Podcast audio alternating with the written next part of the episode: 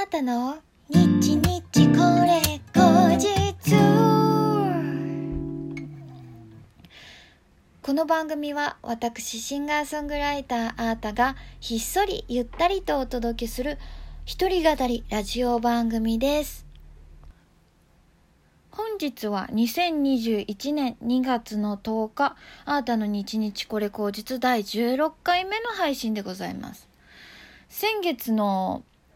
えー、6日から、えー、スタートしたこの番組なんですけれども、えー、ラジオトークのアプリはじめ、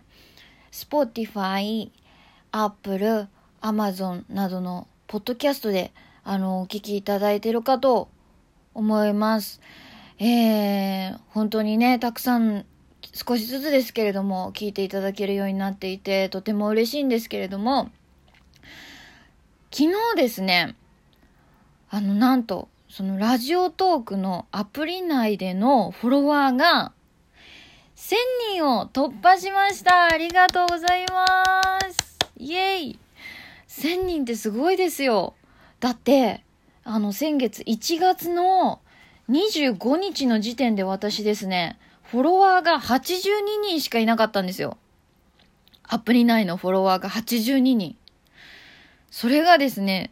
あの、先月末からみるみるうちに爆増しまして、フォロワー。すごい勢い。今すごい勢いがあります。えー、そんなこんなで、えー、今日ですね、お昼の時点でフォロワーさんが1067人。本当にたくさんの方に、えー、聞いていただけてるのかと。めちゃめちゃ嬉しいです。本当にありがとうございます。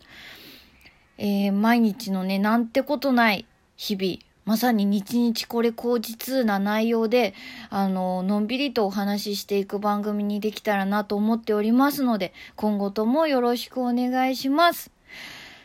ということで、今日もですね、えー、ギフトとお便りが届いておりますので、ご紹介させていただきます。ラジオネーム、勝部さん。ミューディアラジオスターオーディション頑張れということで、元気の玉と美味しい秒、美味しい秒だって、美味しい棒いただきました。ありがとうございます。えー、そうなんですよ。私ですね、ラジオスターオーディションという、えー、オーディションにただいま挑戦中でございます。えー、そのオーディションというのがですね、リスナー投票でグランプリを取ると、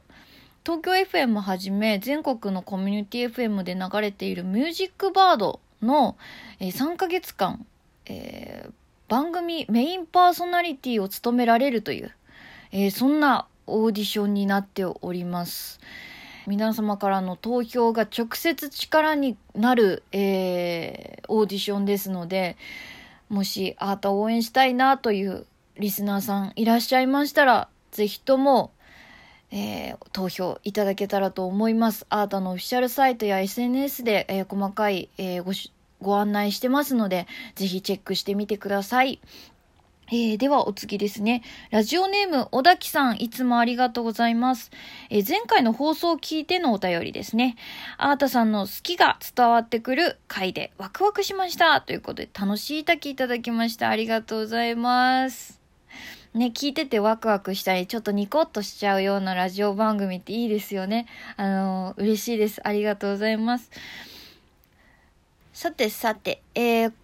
今日はですね、水曜日ということで、この一週間にあった出来事をお話しするアートトピックのコーナーでございます。先週ね、私はあの、コンタクトレンズをね、あの、買いに行ったんですよ。家にあるものが全部なくなってしまって。で、久しぶりに追加で買うもんだから、処方箋もまた切れてしまって。あの、コンタクトレンズって、あのー、処方箋が確か半年かな？あの、期限があって、その、処方箋の期限内だったらいつでもコンタクトレンズを追加で購入ができるんですけどそれが切れちゃうともう一回あの受診をして処方箋をお医者様にいただいててじゃないと購入できないんですね。で、私はもう、えっと、半年ぐらい、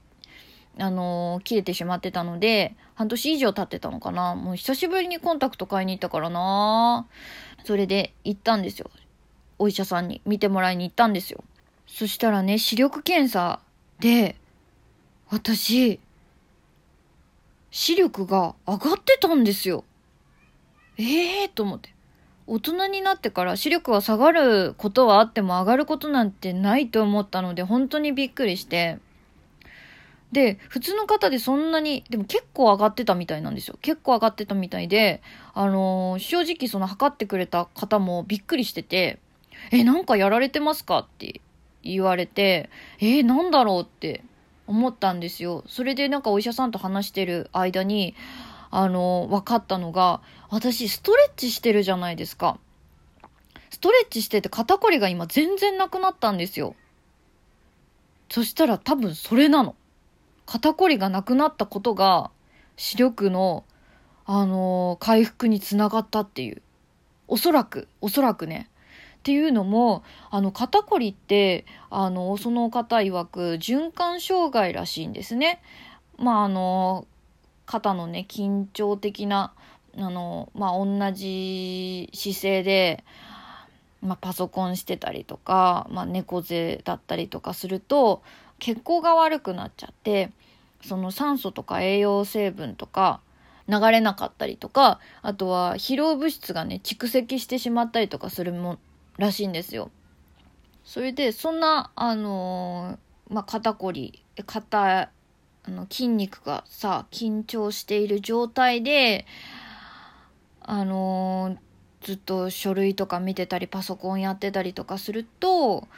目の動きを調節してるというか、えー、司っている筋肉にも疲労が溜まって、いわゆる眼性疲労っていうのを起こしやすくなるみたいなんですね。で、その眼性疲労が続いていくと、やがて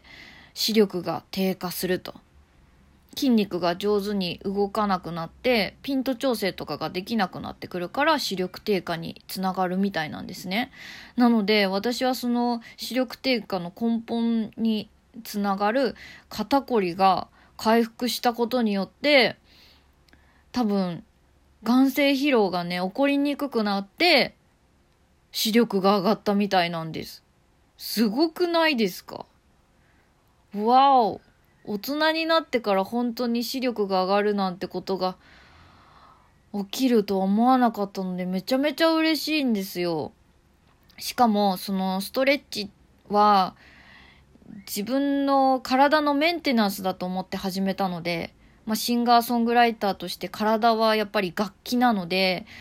その、体が硬いことで結構呼吸が浅くなってたりとかしたので、それをどうにかせねばという感じで始めたストレッチが、思いもよらぬ視力の、えー、向上にまで、ね、視力の回復にまで貢献してくれて、つながってくれてめちゃめちゃ嬉しいんですよ。もし、この、ね、放送を聞いてらっしゃるリスナーさんの中に、肩こりがひどくて目もめっちゃ疲れるんだっていう方がいらっしゃったら、ぜひ、あの、肩周りとか背中とか首、本当に全部体つながってるので、本当は一通り綺麗にストレッチした方がいいんですけど、その、うん、上半身のストレッチとかを頑張ってやるだけで、ちょっと楽になるんじゃないかなと思いますので、ぜひ皆さんおすすめです。いや、本当に嬉しかった。うん。目が悪いってね、何か災害が起こった時とかさ、メガネがさ、ない割れちゃったとかさ、めっちゃ怖いもん。なんかそういうの最近よく考えるんですけど、まあ、できるだけ自分の目でね、見られるように、えー、これからもちょっとそんなに劇的に良くなることはないかもしれないですけど、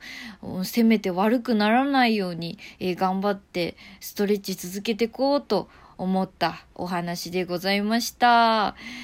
ということで、今夜のあなたの一日これ口実、お楽しみいただけましたでしょうか、えー、この番組はラジオトークというアプリで毎週月水金の21時に配信しております。皆様からのお便り、弾き語りのリクエストなど、いつでもお待ちしております。今回のお便りのテーマは、こいつにあれは欠かせない皆さんのニコイチを大募集。